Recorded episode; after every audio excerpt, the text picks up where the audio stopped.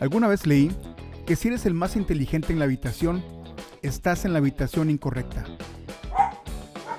Esta es mi habitación correcta y hoy te comparto esta charla con Liz Vilches, que fue grabada para Cuando yo sea grande, una serie de videos de orientación vocacional donde con las historias de vida de personas que se dedican a ciertas profesiones y oficios, podemos encontrar algo que nos inspiren o que nos ayuden en nuestra vida. Sé que encontrarás algo útil en ella. Hola, ¿qué tal? Soy Liz Vilches y yo me dedico al mundo de la belleza. Cuando yo sea grande, toma uno.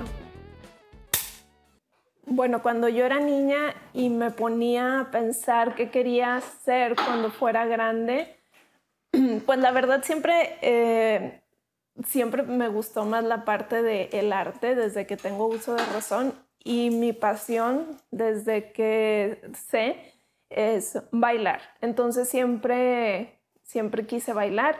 La verdad, como yo soy pilón, este, nací mucho después que mis hermanos, pues la verdad es que estaba muy seguido yo sola en la casa y, siento que también por eso como que mis papás me, me, metieron a clase de baile y porque pues yo todo el rato estaba bailando aunque no estuviera en clase de baile y desde los ocho años este, estuve en muchas clases de baile de diferentes, de diferentes estilos y cuando conocí el flamenco pues fue como, como el primer amor, eh, amor a primera vista.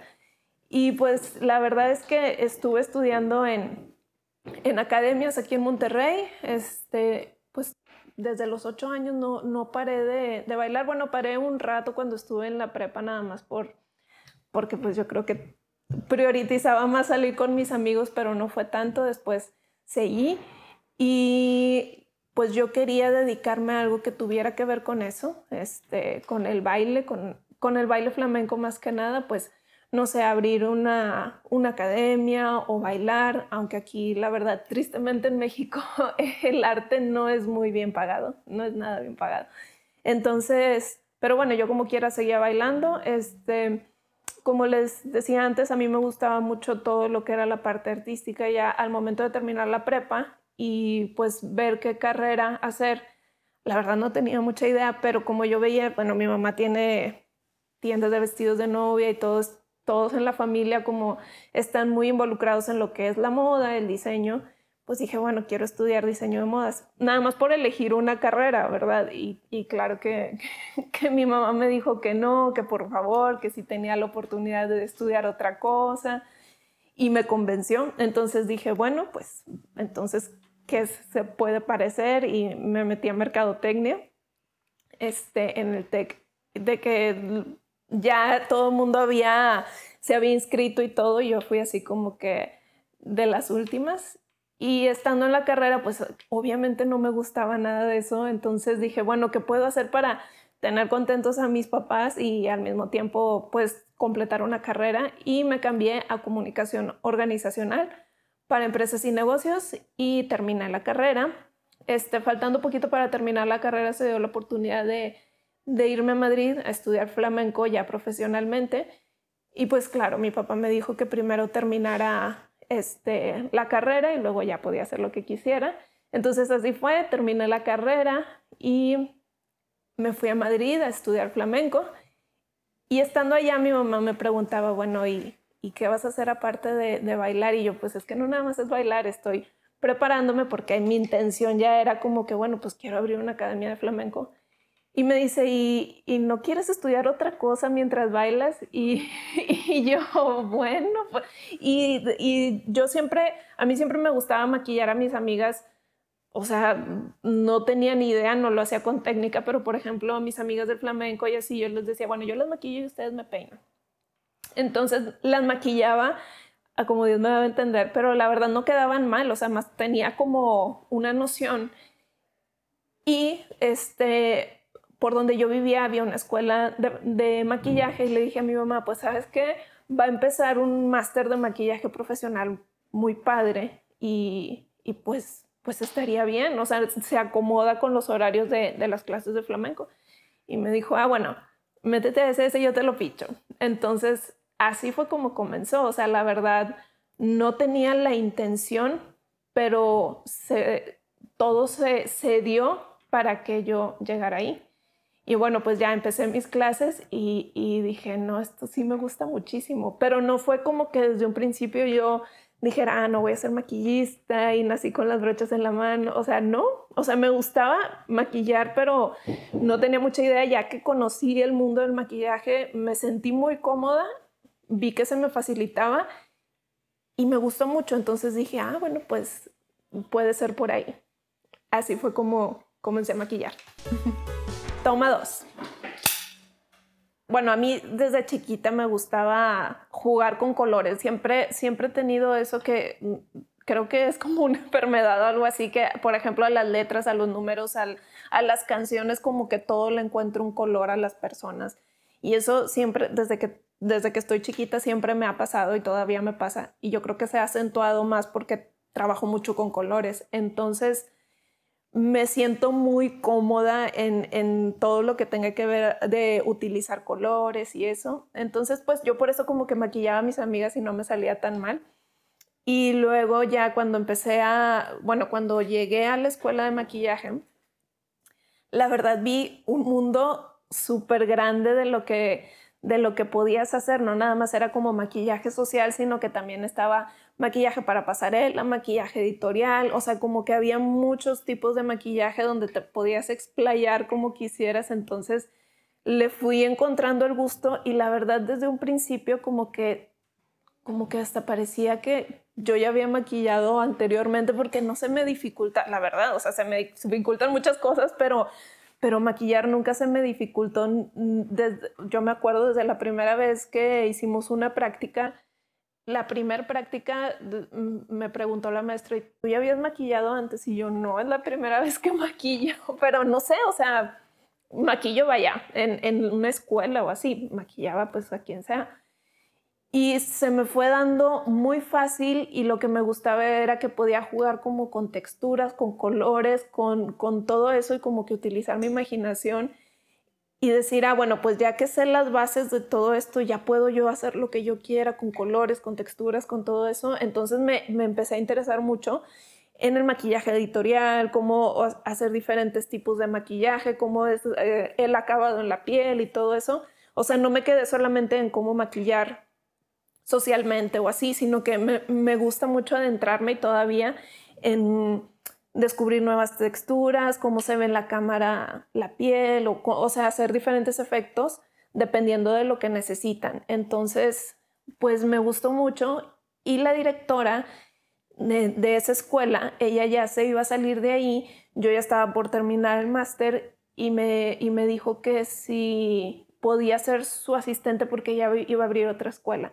Entonces como que ella quería que, yo le ayudara para que empezara todo y, la verdad es que agradezco mucho porque aprendí muchísimo más de ella porque yo la acompañaba a sus producciones, yo la acompañaba a pues todo lo que era ser un maquillista.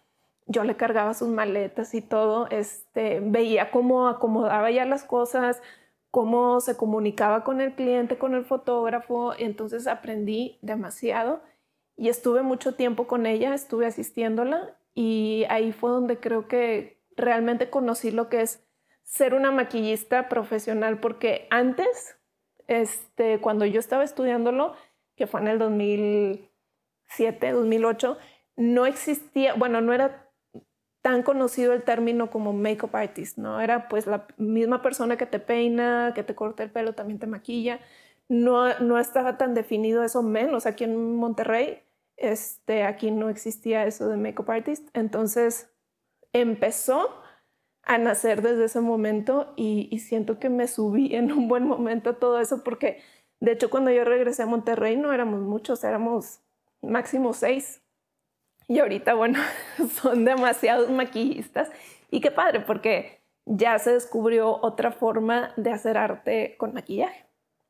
Bueno, y, y, en el flamenco, la verdad es que me quedaba súper bien los horarios porque durante la mañana estudiaba flamenco y luego iba corriendo a mi casa, me metía a bañar y, o sea, era, el flamenco era como de 8 a 2 por ahí, iba a mi casa, me bañaba, comía y a las 5 empezaba el máster de maquillaje. Entonces, todo el día lo, tenía ocupado, pero con cosas que me gustaba mucho hacer. Y, y bueno, también la verdad, estudié muchísimo flamenco y, y, con maestros muy buenos de flamenco en una escuela, pues en la mejor escuela de, de flamenco que se llama Amor de Dios. La verdad es que tuve muy bonitas experiencias y pues también me preparé mucho en el flamenco. La verdad es que pues no, ya que conocí el maquillaje, dije, bueno, pues me gustaría más tener un... Bueno, no, no había pensado tener un salón, pero me gustaría más dedicarme al maquillaje sin dejar el flamenco. Entonces ya no estaba tanto en la mente abrir una academia de flamenco, pero sí quería seguir bailando. Y así fue como, como seguí haciéndolo. Ya que terminó, bueno, yo me quedé más tiempo, o sea, me iba a quedar eh, lo que duraban las clases de flamenco, pero me llegué quedando más tiempo por lo del maquillaje, porque fui asistente de mi maestra, o sea, me quedé más tiempo, ya había terminado lo del flamenco, pero como quiera seguí tomando clases de flamenco y pues yo la verdad es que ya había, ya estaba muy acomodada en Madrid y, y, no, obviamente no quería regresar. Este, pero un día mi mamá me habló y me dijo, oye Liz, este, pues fui a cenar porque eh, son amigos de los dueños que, los dueños del que antes era el Hotel Presidente Intercontinental, que ahora es el MC Millennium, y que le dijeron este, que querían abrir un salón. Antes tenían un salón hace muchos años, pero como que tenían esa parte cerrada y querían volver a poner un salón ahí en el hotel y mi mamá les dijo, ah, pues mi hija maquilla. y me dijo, oye Liz, este, pues hay una oportunidad muy buena para, para un salón de belleza. Le digo, ¿cómo mamá? O sea, nadie me conoce que maquillo, o sea, ¿cómo voy a empezar con un, con un salón de belleza? Y me dijo, no, yo creo que te va a ir muy bien.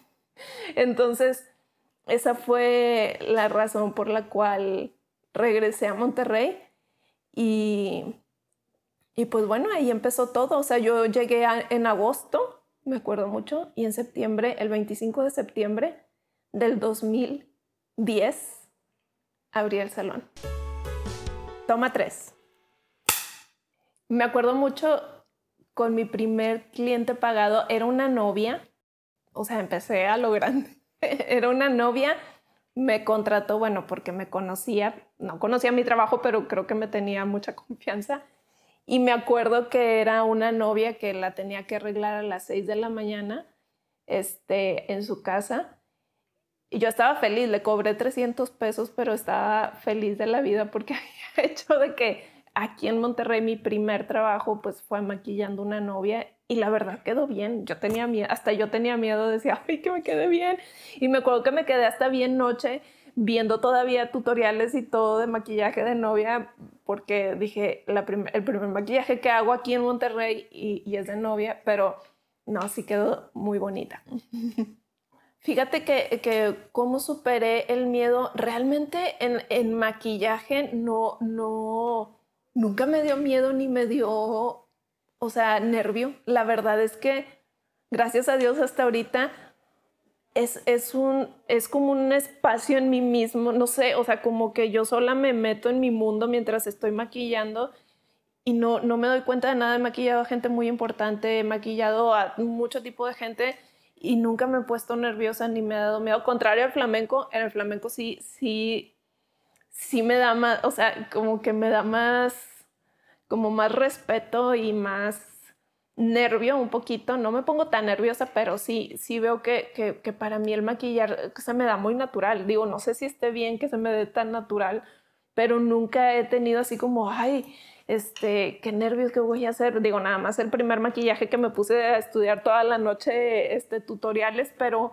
pero nunca ha sido como un, obstáculo hasta ahorita, gracias a Dios, eh, como que sí tengo mucha confianza en lo que hago, por lo mismo de que yo todo lo que me gusta lo estudio muchísimo, lo estudio hasta el cansancio, entonces por lo mismo siento que como realmente creía estar muy bien preparada, pues no había como espacio para duda o para, para tener miedo. Bueno, es que todo es desde atrás. Desde que yo estaba chiquita, la verdad es que a mí me iba muy mal en la escuela, súper mal, porque la verdad es que yo no aprendo como cualquier otra persona. Entonces sí me fue muy mal y, realmente mis papás veían como, como yo le echaba ganas, o sea, yo quería que me fuera bien más porque era una niña como súper calladita y, o sea, no era la típica rebelde, entonces a mí me daba mucho, mucha pena que, que, me fuera tan mal en la escuela porque realmente me iba mal.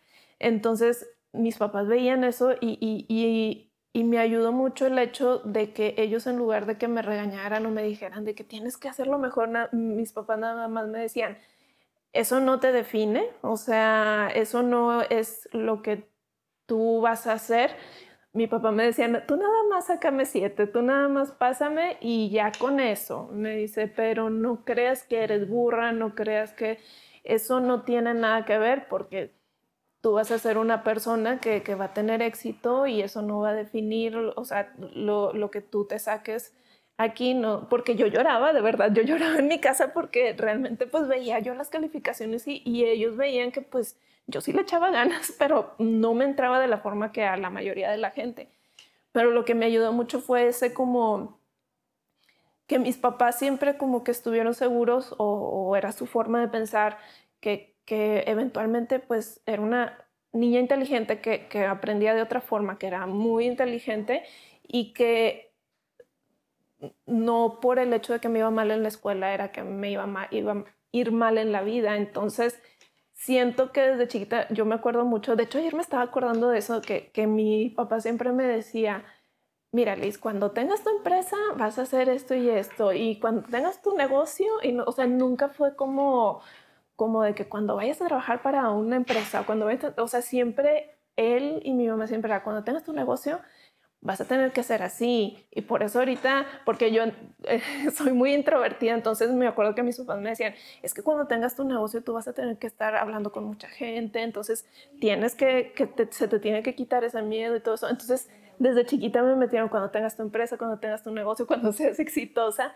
me imagino que algo tiene que ver que te visualices así, entonces yo ya lo daba por hecho. O sea, para mí nunca hubo una duda de, digo, y me falta mucho por hacer, pero nunca hubo una duda de, ay, de que pues no voy a hacer nada en la vida o así, porque yo desde chiquita ya tenía eso y siento que las cosas es como te visualizas y siento que las cosas se van acomodando a como tú te visualizas siempre. Entonces yo creo que no es tanto la suerte, es más que nada cómo te visualices y lo que haces tú a los demás, pues es al final lo que va a venir hacia ti. Entonces, yo creo que esas dos cosas combinadas es a lo que la gente le llama suerte. Bueno, y claro que también Dios es la gran parte, la mayor parte de, de que todo pase, ¿no? O sea, siempre tener esa fe como inquebrantable, que a veces sí se quebranta porque soy humana, pero seguir creyendo, ¿no? Y decir, no, es que Dios tiene el control y, todo está bien. Entonces, eso siento que es lo que la gente le llama como suerte.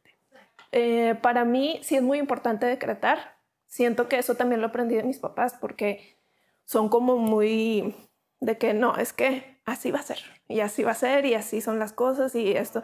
O sea, siempre es como muy importante verte de la forma en que te quieres ver y no hacerte menos tú mismo. O sea, te ves y, y dices, bueno, yo quiero ser así y más que nada decir, yo quiero es, pues es que yo ya soy, ¿no? O sea, ya, ya lo das por hecho. Eso para mí, decretar es muy importante.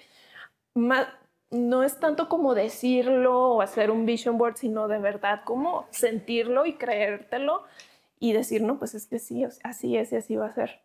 Somos como un, imagínate que somos un proyector, ¿no? Entonces lo que está pasando aquí se está proyectando. Entonces, es lo que está, entonces todo lo que pasa por aquí, o sea, al final de cuentas se proyecta. Somos, somos como un proyector y es muy importante lo que tengas en tu mente, cómo piensas de ti, cómo, cómo te sientas contigo mismo, porque eso es lo que te va a, a definir. Y como tú te ves, la gente te ve realmente. O sea, lo que tú te sientes, porque al final como somos energía, pues esa energía que tú sientes hacia contigo, pues los demás, o sea, haces que la demás gente la sienta, o sea, hacia ti. Entonces es muy importante eso de cómo te sientes contigo mismo, o sea, cómo tú te ves, cómo tú te, el valor que te das.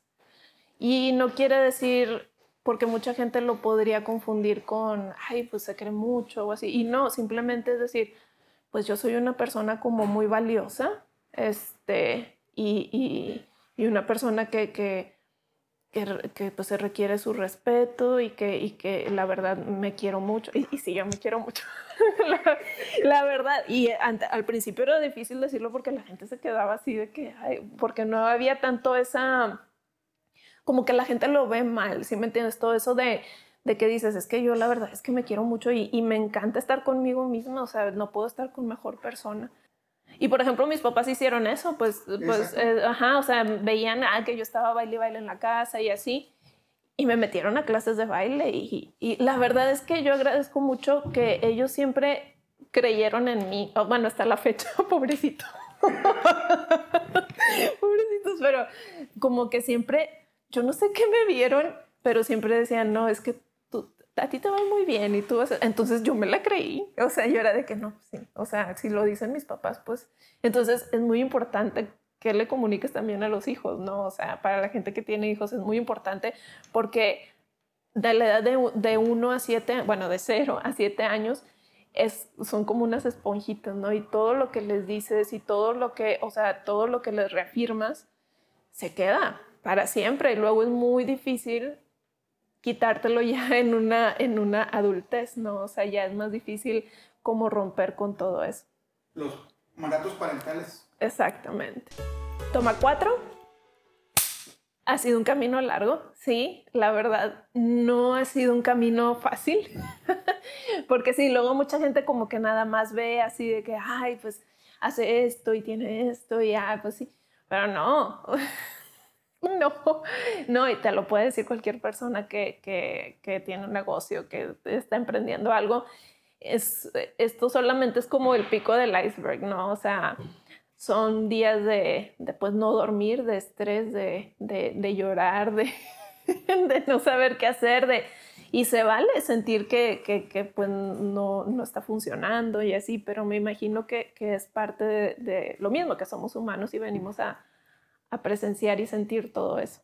¿Qué habilidades se necesitan para dedicarte a la belleza o el maquillaje? La verdad, y yo se lo digo a todas mis alumnas de, maquillaje, es que te guste, que tengas pasión y que estudies mucho y que practiques mucho. Como es algo que lo haces con las manos, es como cualquier, no sé, cualquier atleta que es, pues no es nada más como que va a correr cuando son las competencias, no, tienes que estar, tienes que tener la disciplina de un atleta si quieres ser bueno, o sea, tienes que estar maquillando, o sea, tienes que estar practicando, practicando, delineando, haciendo, jugando con texturas y todo, si quieres ser un maquillista bueno, o sea, yo nunca, porque a mí me dicen, es que tienes que tener algo, tienes que tener buena mano, tienes que tener, yo tenía el pulso horrible, o sea, no, hombre, me, temblaba bastante, a la fecha todavía me tiembla mucho la mano, pero, pero, o sea, o sea, con la práctica sabes cómo dominarlo, todo está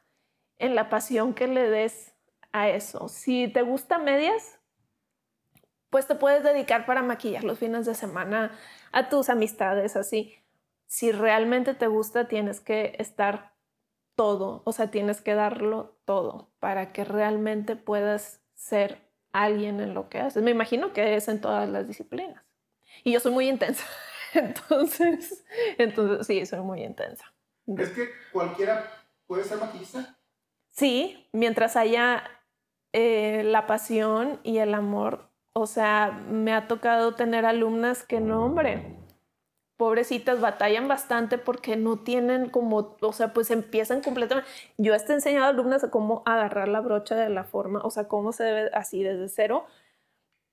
Y hay unas que se quedan en el camino porque se frustran y dicen esto no es para mí, pero hay otras que, que realmente es, es, es, algo muy complicado, pero le echan ganas y, y practican y se van a su casa y practican y practican los fines de semana que la verdad superan hasta, hasta las personas que se les hace muy fácil. Entonces, este, yo creo que no, no te debes de quedar así como, ah, bueno, pues ya sé maquillar, entonces pues ya, o sea, yo a la fecha yo sigo estudiando muchísimo, o sea, maquillaje, la verdad, me aviento horas todavía estudiándolo y, y, y porque me gusta, o sea, no nada más es como que, ay, tengo que estudiar maquillaje, o sea, me gusta mucho y lo sigo practicando y sigo haciéndolo. Yo creo que en esta este año es cuando menos he maquillado por mucho en 15 años, quién sabe cuántos años, o sea, ¿qué consejo le daría a alguien que quiere ser maquillista?